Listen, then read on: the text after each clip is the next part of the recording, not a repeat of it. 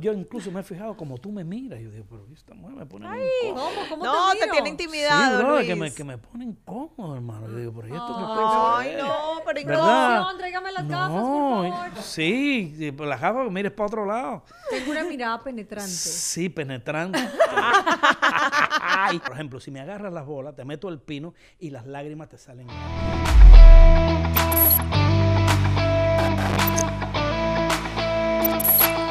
Bienvenidos a otro nuevo episodio de mi podcast Muy Jardón. Yo soy su anfitrión Luis y les doy donde quiera que nos estén mirando las buenas tardes, las buenas noches, los buenos días. Acérquense, relájense, traigan comida y bebida preferida que hoy vamos a estar hablando en caliente con dos mujeres que son espectaculares. Imagínense ustedes, año 2012, corriendo para la belleza latina, en aquel año que aquello fue espectacular, parecía una cacería de brujas, pero de brujas lindas, de brujas maravillosas. Y por otro lado tengo a la señorita Roldán, Sí. una influencer, tiene más de 300 seguidores, 300 mil seguidores, perdón, en Instagram y, y- y es una actriz, se dedica, es una gran influencer y Mara por demás ha hecho, ha hecho películas, déjame mirar acá. eh, eh, Lo tenemos de- nervioso, de lo Mara, tenemos sí. nervioso, Yo estoy, Luis. yo estoy po- un poco, claro, pero ¿quién no se pone nervioso con ustedes? No, pero brindemos. A ver si de Sí, pronto. no, no, brindamos cuando coincidamos en algo. es una modelo y estrella de Instagram conocida por publicar contenido diverso y algo, mira, no sé cómo pude olvidar, porque desde que, desde que vi el, el- el- vamos a decir, el, el resumen tuyo, me llamó la atención que has dedicado parte, una buena parte de tu vida y de tu tiempo. Eh, eres una de las presentadoras de, de ESPN, pero además de eso has dedicado oh, tu tiempo a esta cosa de, de la salud y de la, y del- de la nutrición. Eres Sí. nutricionista y te Así gusta es. eso, ¿sí? Me encanta. Qué bueno, porque eso pega mucho con lo que hacemos nosotros acá. No sé si ustedes saben, amigos, yo me imagino que ya lo saben, que yo soy el CEO y dueño de Seduction Cosmetic, una compañía que se dedica justamente a esto, a mujeres bonitas. Yo estoy enamorado, no, no de ustedes, de mi profesión, de lo que yo hago de lo que yo hago, pero eso me, me- me- me hace que, que me sienta feliz, que me sienta emocionado, que me sienta como que yo estoy viviendo en el aire, en un paraíso. No sé qué el día que voy a aterrizar. Cuando yo empecé esta práctica, me gusta mejor decirlo así, yo decía, bueno, la gente del gimnasio y los nutricionistas, los que hablan de, de- de no comer, dicen, no, a mí que me la mantenga gordita. Yo miraba para McDonald's, para McDonald's y decía, ahí está mi socio, empoderado. Vayan a comer McDonald's, tomen sopa, coman esto. Y si me encontraba con un restaurante dominicano de eso, con mangú y, el- y los tres golpes, decía, estos son, estos son mis amigos. Pero esos siguen siendo tus socios, definitivamente. No, definitivamente Claro, no. porque las engordan y vienen a cooperarse. Definitivamente mis amigos son la gente que se encarga de educar a las mujeres y a los hombres a que coman bien, a que estén saludables y la gente que trabaja en los gimnasios. Esos son mis verdaderos amigos, porque nunca estuvimos a la par, nunca estuvimos aparte, siempre estuvimos juntos y es una parte integral muy importante de lo que yo hago. Claro. Total. Sin una nutricionista y sin personas que te mantengan así, por favor, como tú estás, Patti. Pues, eh, es un complemento, Luis. Sí, Todo es un claro, todo es un complemento. complemento. Y, y ustedes, ustedes son las reinas de un, de un podcast o de un programa de radio que tienen que se llama Sin Filtro. Así es, un programa donde hablamos sin filtro. Es un programa para mujeres que ningún hombre puede dejar de escuchar. Imagínate eso. Wow, imagínate tú. Imagínate cuando. Yo, yo me imagino que, que nosotros en un momento determinado, los hombres, vamos a tener que estar con carteles en la calle luchando por el empoderamiento del hombre, porque ustedes están tomando mucho espacio. Así es. Yo, yo incluso me he fijado como tú me miras, yo digo, pero esta mujer me pone muy incómodo. ¿Cómo? ¿Cómo no, te, te, tiene intimidado, sí, bro, Luis. que me, que me pone incómodo, hermano. Yo digo, pero ¿y esto qué Ay, cosa Ay, no, pero. Producción, tráigame las gafas, por favor. sí, sí, pero las gafas mires para otro lado. Tengo una mirada penetrante. Sí, penetrante. Wow, wow, wow, wow, wow, wow, wow. Mara, ¿qué te parece si le probamos hoy el filtro al A ver, venga, venga. Probemos venga. el filtro bueno, de Luis. ya que coincidimos en eso, pues vamos a... Vamos. Vamos a... Sal- a- a- estaba esperando. Se demoraron de- tanto para este momento. Pero Luis, uno mira los ojos. No, es que ya, ya está. Sí, cuidado, vale. Ya, ya le está Cuidado, nervioso. Pati. Salud.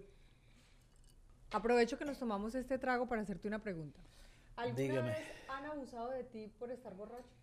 Abusado de mí, tú sabes que no he tenido. Estoy loco porque pasa eso. Sí. Es más, me emborracho. Tú eras.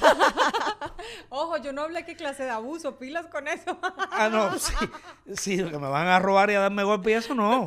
Prefiero andar claro. Cada cual tira. De acuerdo a su nosotros los cubanos decimos que el venado a la larga coge el monte. Y entonces, pues, tomé la pregunta tuya por donde creo que era. Porque esa fue tu verdadera Pero intención. ah, ah, eh, detrás O de eso cámaras era como lo dijo mirando algo, tú. detrás de cámaras él me dijo un dicho ¿Qué de los, de los dominicanos. ¿Cómo es? Sí, claro. ¿Cómo E-? Eso, es una frase genial, ¿Pero que filosófica. Eso como dijera el gran científico dominicano, ahí es que toca. Ahí es que Ahí es que toca. Ahí es que toca. Y entonces, mucha gente pregunta, bueno, ¿y qué quiso decir? ¿Qué ¿Qué quiso quiso decir? Si estás haciendo un negocio y estás en el punto y estás en el business que es, te dice, ahí es que, toca. Y si estás con una mujer, Ahí es que toca. ahí, es que, toca. Y quédate ahí, no te muevas de ahí. Relájate, tómate tu tiempo, invierte ahí, que ahí es Que que toca. Eso se le ocurrió a un dominicano cuando estaba en el merenguito en la parte En la esa que, bachata, que ellos en la lo cogen, no, cuando ellos lo cogen en el apalmichado. ¿Tú sabes cuál es el apalmichado? No. A mí me gusta el merengue. Sí, este, pero ¿así ese, es que el la no? apalmichado es que ellos lo hacen el apalmichado cuando toca. Ay, madre. Que ya vino la que fiesta y entonces ya dice que hace así, traba y mete esta mano que estaba aquí en esta parte de la cadera, que estaba en la cadera izquier- derecha, por decirlo, ya esta mano pasa para la cadera izquierda y ahí recoge Y ahí es que toca. y, ahí es que toca. y ahí es que y ahí es que toca. A eso se le llama estrategia. Luis, vamos a hablar sin filtro así. pero de- es- espérate, es que iba a hacer una pregunta y perdón que te interrumpa. ¿Qué tanto filtro tenemos que tener o, o hasta dónde podemos llegar para yo saber si hago esta pregunta? Conmigo Aquí en el programa, Sin porque no sé. filtro. Vamos a hablar sin filtro. al infinito. Es que hablando de los bailes pegados y de eso que tú estás diciendo que la mano derecha pasó para el lado izquierdo, ¿alguna vez te ha pasado que el pantalón tome otra forma cuando has estado bailando? Sí, como que no. No, y he tenido que hacerme el cojito. claro, pero ¿a a qué joven no le ha pasado? Oye, ahora que dices cojo, por ahí escuché un día a, a alguien, a un hombre que decía que no hay nada como estar, hacer el amor con una coja. Ah, sí, Claro, claro. porque él decía que le ponía un le pones banquito le cuando ya le pones- está, le- cuando ya está en el momento, le quita el banquito ¿Cómo queda la coja? y ahí, me- ahí soy un chico sucio. Ya cuando tú, tú ya tú sabes que ya la coja está en su punto, tac, y le tumba el banquito. dice, ahí es que toca. Esas son cosas de, bueno, ya son de cubano y de dominicano. ¿Qué ibas a Óyeme, que yo te quería contar, a- eh, hablando de temas serios, te dije, ¿te acuerdas cuando nos vimos que te enseñé cómo está adornado el, el- el- el Oh. segundo piso de Ay, sí, Navidad? y que espectacular. lo hizo Alex Sánchez de...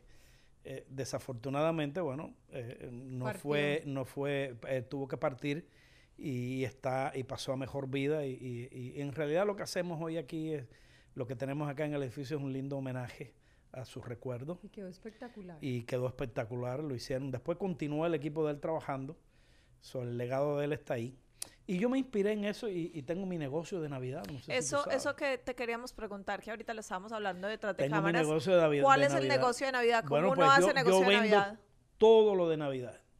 Wow. Yo vendo, ve- tengo negocio, vendo las bolas, tengo pinos, tengo eh, las lágrimas de vidrio, eh, todas las decoraciones y tengo paquetes. Los No, paquetes son especiales. Por ejemplo, si me agarras las bolas, te meto el pino y las lágrimas te salen gratis. Ah, pero yo también recibo regalos en Navidad. ¿Viste? ¿Te gusta un regalito así de Un Navidad? regalito de Ah, Navidad. bueno, pues ya, ya tú ves, ese es el negocio que tengo ahora mismo. es No, no, no, pero. Con los paquetes, ah, los paquetes. No, pero es en serio. Si tienes lo del negocio de Navidad. No. Si ya te lo dije, que si me agarras las bolas, negocio. te meto el pino y, las las lágrimas te lágrimas. salen gratis. Dios santo. Yo pensé que no, no, no. No, No, yo pensé que eso era con seriedad. Sin filtro, pero con seriedad. Eh, nosotros hicimos esto en la Navidad porque la Navidad es muy linda. Sí. La Navidad es la época para hacer ese resumen, es una época muy bonita, es una época sobre todo me encanta porque es de familia. Yo tengo una familia bonita, yo tengo una familia, tengo cuatro hijos, tengo dos varones, tengo dos hembras ¿Y cuántos nietos? y tenemos seis nietos. Wow. Y, no has dicho lo más importante. Esposa. Tengo mi esposa de 38 años, la tóxica mayor. Ah, ok. Oye, Sí, de sí, verdad no. que tienes O sea, Sí, esa es la sí. verdadera fortuna de la vida. Esa es la tu verdadera La fortuna. de la familia, vida. sí. Pero es su tóxica favorita. Sí, señorita. Sí, Ah. eh, eh, eh, es cierto porque, ¿cómo decirte? Para un hombre como yo, que yo tomo la vida con mucho desenfado, pues, hablando así de un poco serio, con filtro y sin filtro, como todas las parejas, hay, hay vicisitudes, hay momentos amargos, hay momentos tristes, hay momentos felices. La mayoría de ellos, yo te diría con mi familia, nosotros tenemos 38 años de matrimonio. Wow. Eh, fuimos muy pobres en La Habana. Trabajábamos juntos. Yo soy ingeniero de profesión. Ella trabajaba también en la misma empresa mía. eh, terminó siendo la persona que me dibujaba mis cosas, etcétera, etcétera. Nos conocimos allí, llevamos 38 años de matrimonio, tenemos un- una vida hecha con nuestros hijos. Y lo que la mayoría de la gente no sabe es que al final del camino, al final del matrimonio, cuando logras conservar ese matrimonio por mucho tiempo, aparece una relación infinita, una relación divina, que la gente no se imagina. Ese, vamos a suponer ese enamoramiento del principio que fue, haya sido físico o haya sido sexual, el que tú quieras que haya sido, se empieza a transformar porque ya empiezas a ver esa etapa de tu esposa como mamá, la empiezas a admirar No, como mamá, no, la a no. admirar como empresaria. No, pero empiezas- esa señora todavía se para y me dice, ¿y lo mío? No, no, no, no, no, pero... A ver, ¿dónde al- está lo mío? Lo mío. No, pero que yo, que está, lo mío. ¿Y tú qué le dices? Aquí está lo tuyo. Bueno, a veces, tú sabes, al final, hay que, al final hay que hacer sus pruebitas, hay que hacer sus cosas, hay que tomarse su pastillita, eh, hacer su cosa, tener su preparación, su botellita de vino, su buena comida, y entonces ya cuando llega, aquí está lo tuyo. Pero ese, es- ese, eso es muy bueno que todos los televidentes hombres que te escuchen eh, tengan en cuenta eso, porque muchas parejas eso es lo que dejan morir. Y así mantenemos nosotros una relación. Hemos llegado a vivir en mi casa, tengo una casa muy grande y vivimos 11 en esa casa. Viven mis dos hijas, viven sus nietos, vivimos todos en una casa grande. La casa tiene eh, siete cuartos, nueve baños y medio, tenemos esto, tenemos lo otro, mucho espacio. Y así yo veo a mis hijas que discuten, como todos los matrimonios, discutiendo y yo cojo Te vas. Luis, y me voy. ¿Cuál crees que ha sido como el secreto, la clave para estar tan bien esos 38 años de matrimonio?